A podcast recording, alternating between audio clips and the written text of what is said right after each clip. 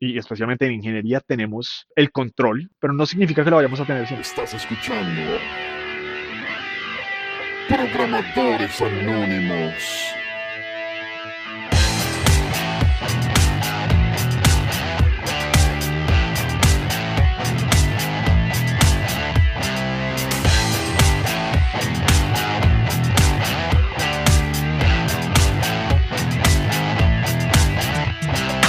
Sean todos bienvenidos a la temporada 3 de Programadores Anónimos. A lo largo de esta temporada vamos a explorar los diferentes roles que existen en el mundo tech. Palabras más, palabras menos, nos gustaría que al finalizar la tercera temporada pudiéramos responder la pregunta, ¿cuál es el rol que se adapta más a mi perfil? En este primer capítulo de la temporada vamos a estar hablando con dos programadores anónimos sobre cuál sería una compensación justa para un desarrollador. Recuerden, el dinero no es la única forma de pago disponible a la hora de negociar un, salario. Sin embargo, tenemos claro que el flujo de caja es prioritario en algunos casos. Para el día de hoy nos identificaremos con personajes del anime Dead Note. Denle la bienvenida a Kira. Hola, ¿cómo están? L. ¿Qué más? ¿Bien o no? Y quien les habla, Watari.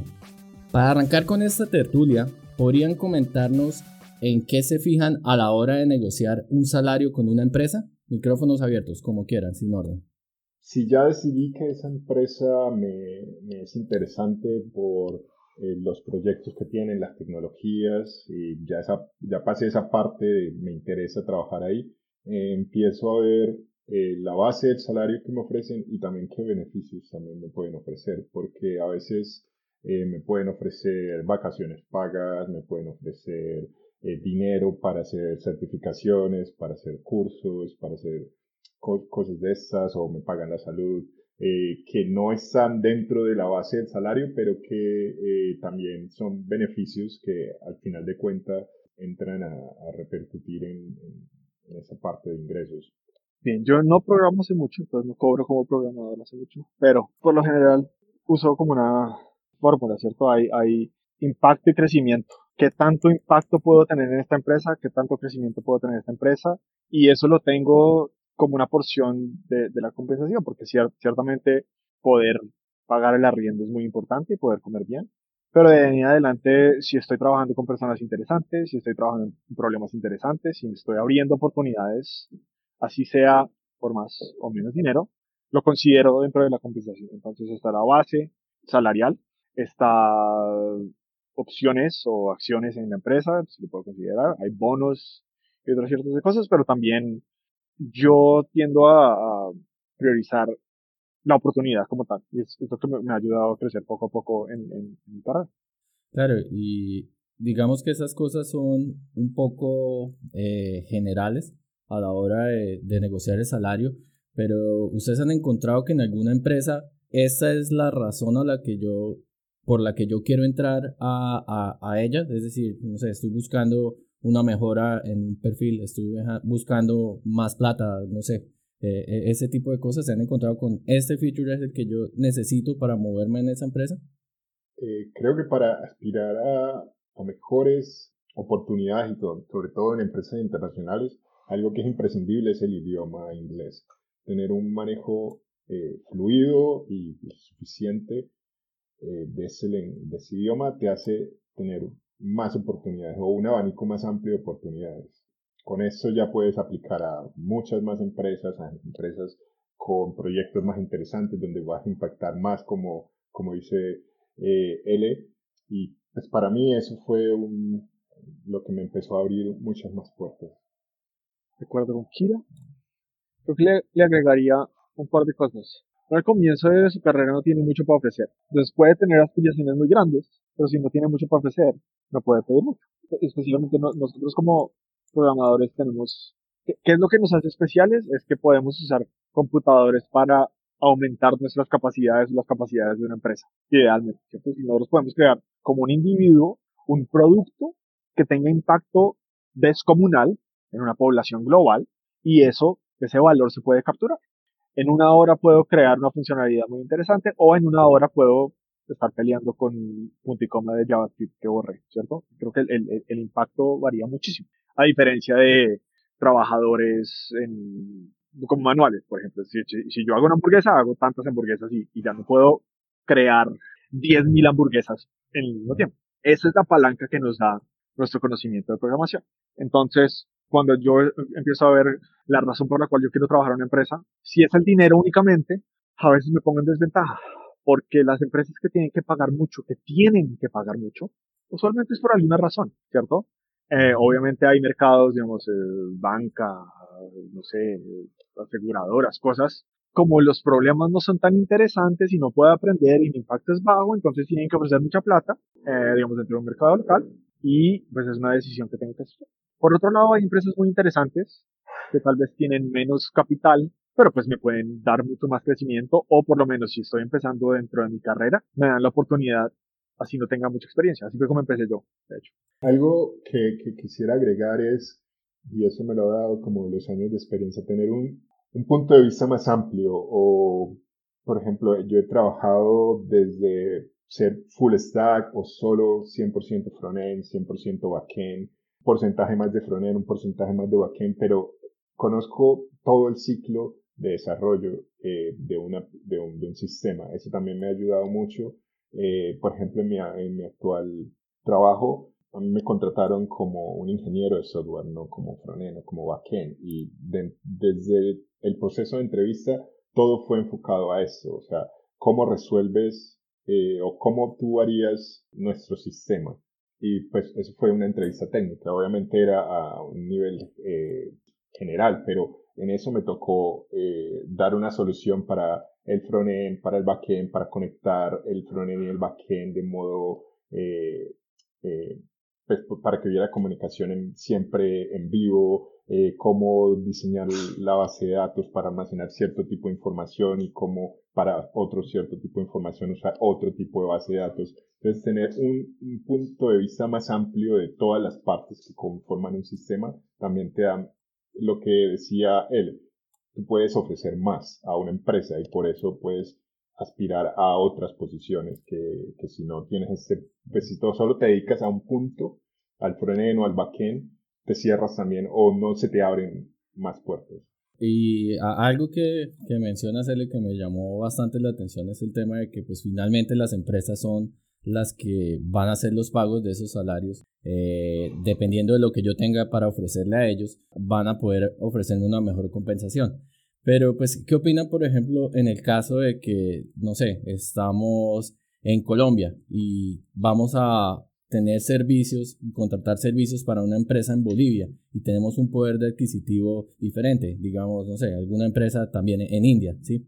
Eh, ¿Debería esa compensación verse reflejada a que el valor que me van a pagar a mí por mis servicios sea menor o deberíamos tener una tarifa global que sea cross eh, mundo porque pues finalmente, finalmente el servicio que yo voy a prestar es el mismo sea en Bolivia, en la India o incluso en UK.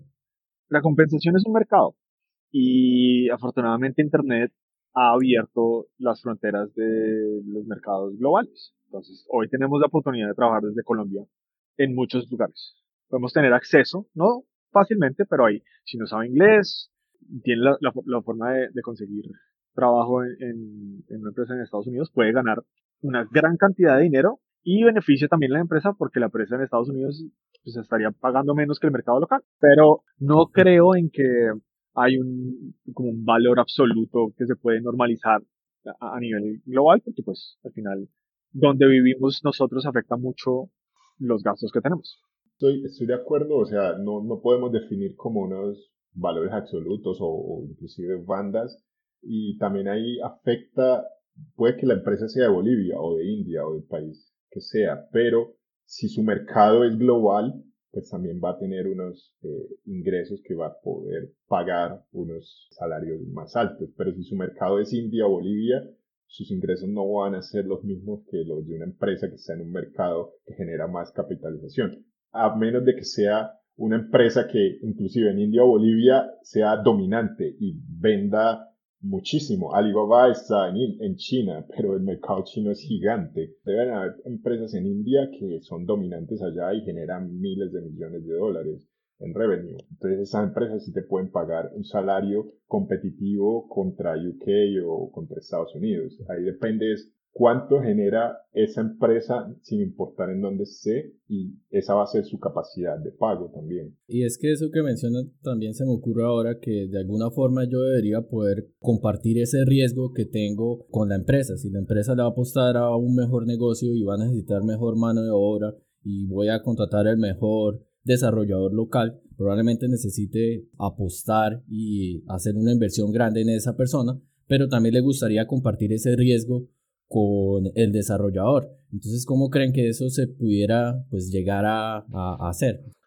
Creo que uno de los beneficios que tenemos hoy en, pues que se ha formado desde las empresas de tecnología de Silicon Valley y hacia el resto del, del, mundo, es este interés por darle participación a las personas que llegan temprano o que llegan a la empresa, a más allá de su salario, ¿cierto? Entonces tengo mi base salarial, pero además tengo acciones en la empresa y de hecho en empresas como Facebook o Google o Apple, la mayoría de la compensación es en acciones y no en, en base salarial. Hay ingenieros que ganan un millón, millón y medio y su base son 250 mil dólares y en acciones reciben 750 mil dólares al año. Es una cantidad de plata inimaginable.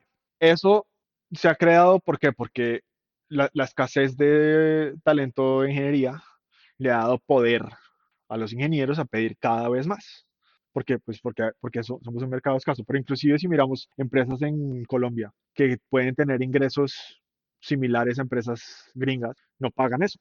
No se acercan a ni siquiera, ni siquiera la base salarial, ingenieros o no ingenieros.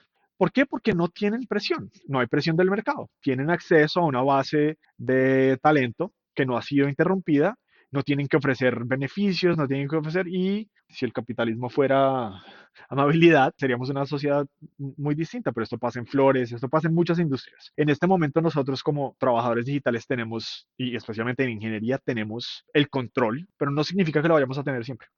Sí, yo creo que ahí, siguiendo con lo que mencionó él, él es también cultural y es esa presión, o sea, acá, no sé, le da como pena o miedo pedir más o lo que merecen realmente, porque como mencionó él, hay empresas acá que están generando mucho dinero, quizás inclusive más que algunas en otros, en Estados Unidos, en otros lugares que pagan más y no están compensando ni la base salarial ni los beneficios, ni, ni esa parte eh, de participación. ¿Y por qué? Porque no tenemos esa, esa cultura de yo lo merezco y pido más, porque por eso es que el mercado acá no se está, no se está moviendo. El, el, el que despertó el mercado local en Colombia o los que lo despertaron fueron las empresas de nicho que llegaron de afuera. Si no, estaríamos en niveles de hace 10 años, que es lo que se estaba pagando en Colombia. Pero esas empresas llegaron y tenían que llegar a contratar los mejores para poder suplir sus clientes que estaban en, en, mercados grandes. ¿Cómo contratar los mejores? Tenías que quitárselos a las empresas locales ofreciendo más. Y así se fue dinamizando el, el, mercado local. Pero aún así no estamos todavía al nivel eh, que se está en, otros países. completamente con, con, lo que dice Kiro, porque hay, hay todavía, estas empresas de Nearshore, el negocio de ellos es hacer, no me sé la palabra en español, pero hacer hedging de los salarios. Venden la hora de, ingeniería 200, la pagan a 30 y se quedan con los 170. Entonces, también a veces pensamos, ay, a mí me pagan muy bien, y como si nos estuvieran haciendo un favor. Y, y uno de los, de los, como de las cosas más dañinas que tenemos en la industria tecnológica latinoamericana es que nos explotamos a nosotros mismos. Latinoamérica tiene una opción, todavía puede volverse, inclusive, eh, enfoquémonos en Colombia. Colombia se puede volver o como India, que exporta mano de obra, como talento, pero pues el valor se está, no, no se está quedando en, en, la, la, base de la población, o se puede convertir en un centro de innovación tecnológica. Que convertirse en un centro de innovación tecnológica implica que haya capital y que haya fondos y que podamos tener este ciclo donde las empresas que se venden con grandes retornos pase ese capital a los empleados y luego los empleados funden más empresas y tomen más riesgos. Y es este ciclo que, que creó Silicon Valley. Si nosotros miramos a, las empresas en Colombia, pocos tienen acciones. Si tienen acciones, no han tenido salida y, entonces estas oportunidades no las creamos. Entonces, ¿qué estamos haciendo? Estamos vendiéndonos a nosotros más baratos, estamos como por debajeándonos a nosotros. Entonces, claro, qué buena oportunidad. Yo voy New Shoring, estos tipos en, en, la mitad del Tolima, voy a ir a venderlos a Chicago, le tengo este talento buenísimo y me quedo yo con 170 dólares y el resto que está poniendo como pues el, el, valor. ¿Quién está aportando el valor? El, el, personal de ingeniería, sus conocimientos, no está capturando la mayoría del valor. Creo que debería ser más balanceado, pero como no tenemos transparencia, como no tenemos gremios sólidos, no tenemos como presión, entonces no hay, no hay muchas aún oportunidades, pero pues las cosas van cambiando. Y apenas se está generando esa discusión, o sea, y es bueno que estemos aquí eh, hablando de eso porque esa parte de, sí, de cultural de, no, pero sí será que merezco eso, o, pero a mí me pagan bien, o yo creo que me pagan bien, ¿para qué te estás comparando? O sea, que tenemos muy buen talento y lo que dice él, estas empresas se quedan con un margen gigante, obsceno, diría yo, porque lo que pagan es, es una fracción muy pequeña de, de lo que están cobrando. Entonces, para que se genere ese, ese nicho de generación de más startup, de que los empleados dejen de ser empleados y creen empresas, también se, se necesita que ganen bien, porque se necesita que creen ese colchón para poderse arriesgar. Yo no me puedo arriesgar si no tengo con qué comer. O sea, si yo estoy ganando bien y estoy ganando bien 3, 4, 5 años, X años y puedo tener un colchón que me da para, yo digo, bueno, con esto me arriesgo un año a crear mi empresa y yo sé que en este año puedo vivir. Y me dedico a crear esa empresa y me arriesgo a, crear el, el MVP y, a tratar de generar, de obtener eh, inversión y listo. Pero si no tengo, o sea, si estoy ganando lo poco, lo mínimo que no me da para generar un colchón suficiente para yo decir, un año listo, sin, sin preocupaciones y sin tener que disminuir mi calidad de vida, no se puede. Y eso es lo que tiene Silicon Valley, que las, las personas ganan bien, se pueden dar ese lujo de acumular un tiempo, dinero y salirse y arriesgarse. Puede que no les resulte, pero puede que sí.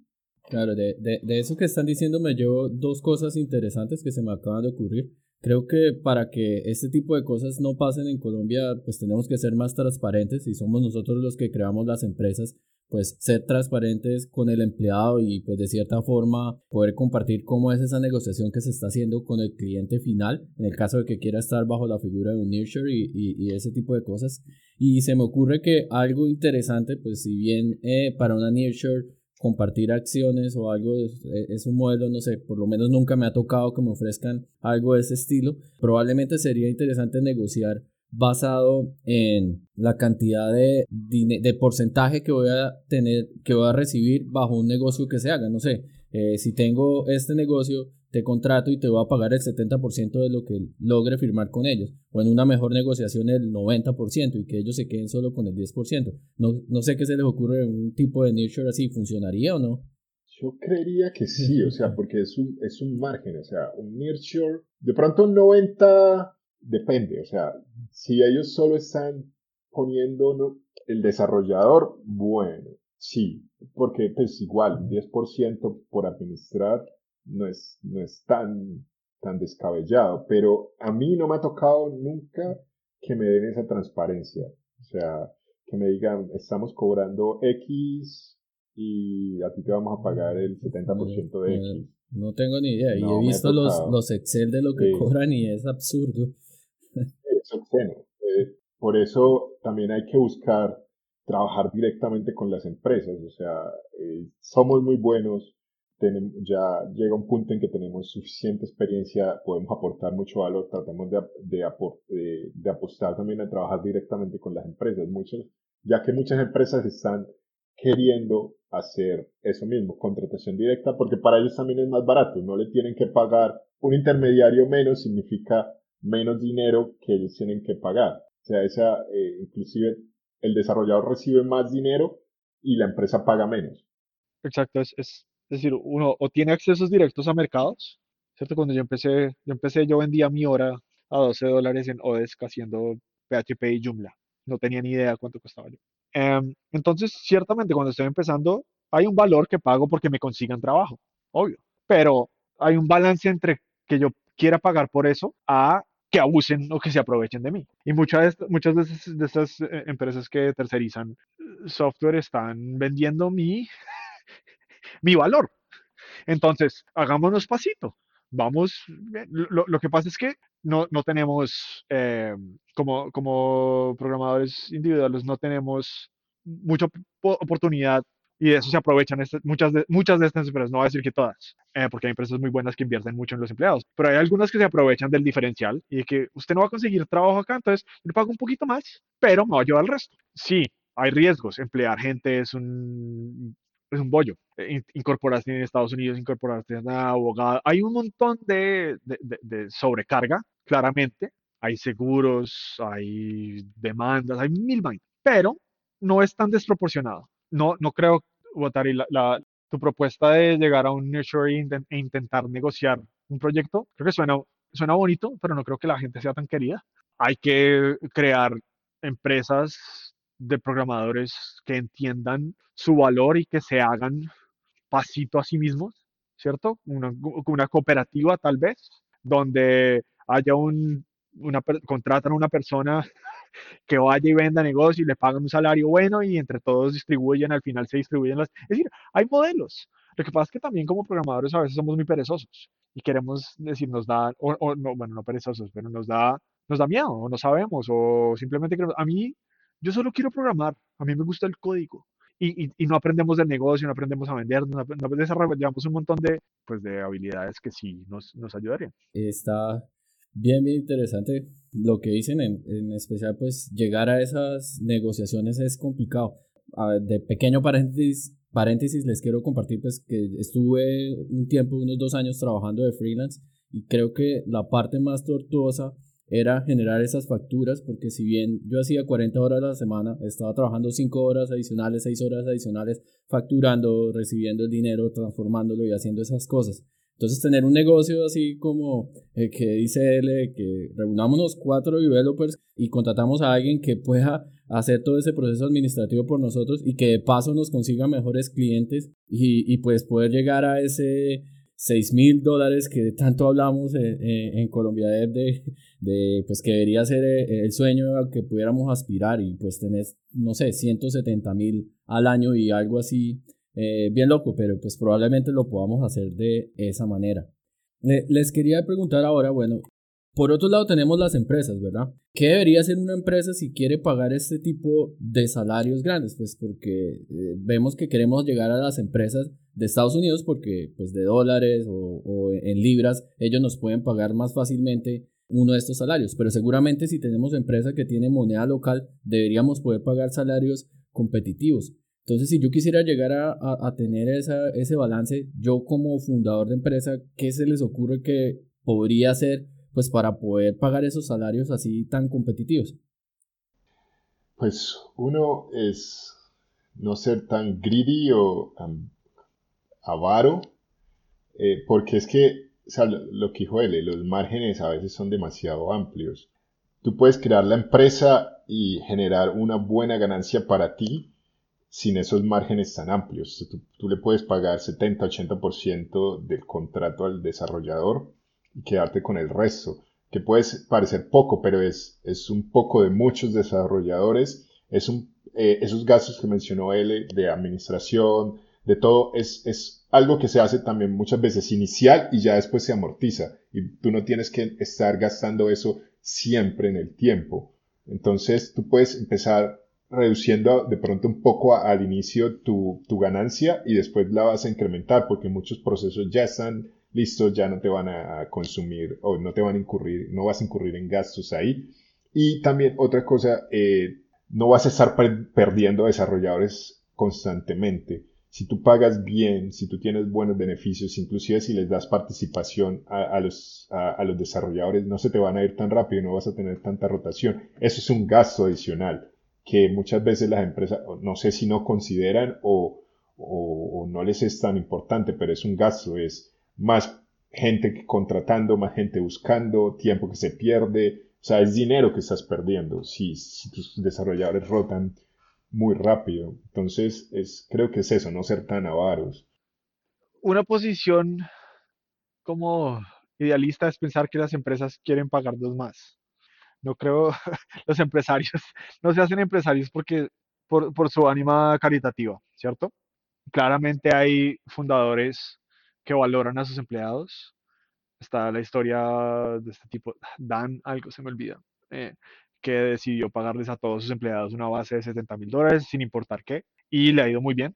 Creo, creo que debemos partir de la base de que no todos los fundadores o ejecutivos ni son amables, ni son caritativos, ni les importa, porque pues es al final, estamos en un sistema capitalista que captura el valor. Y la, la única ventaja que nosotros tenemos ahorita como programadores es que hay un mercado en el cual tenemos el control, hay escasez, tenemos habilidades que mucha gente quiere, que generan una gran cantidad de dinero o de valor y que podemos ofrecerlas nosotros desde cualquier lugar del mundo. Si yo soy un fundador, yo, L, a mí me gusta pagarle a la gente bien. ¿Por qué? Porque creo que si les pago bien, se enfocan en los problemas que les doy y no en si la hija tiene para pagar la pensión.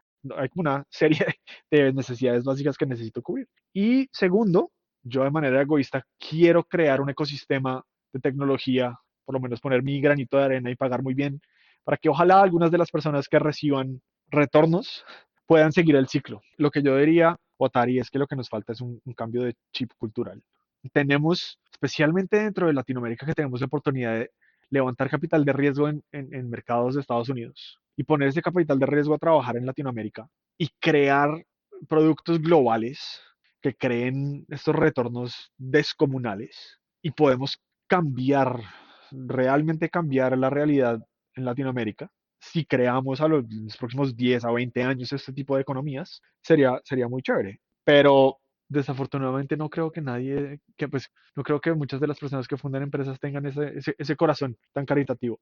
Ojalá, sería chévere que, que se distribuyeran como los, el valor de una manera más equitativa.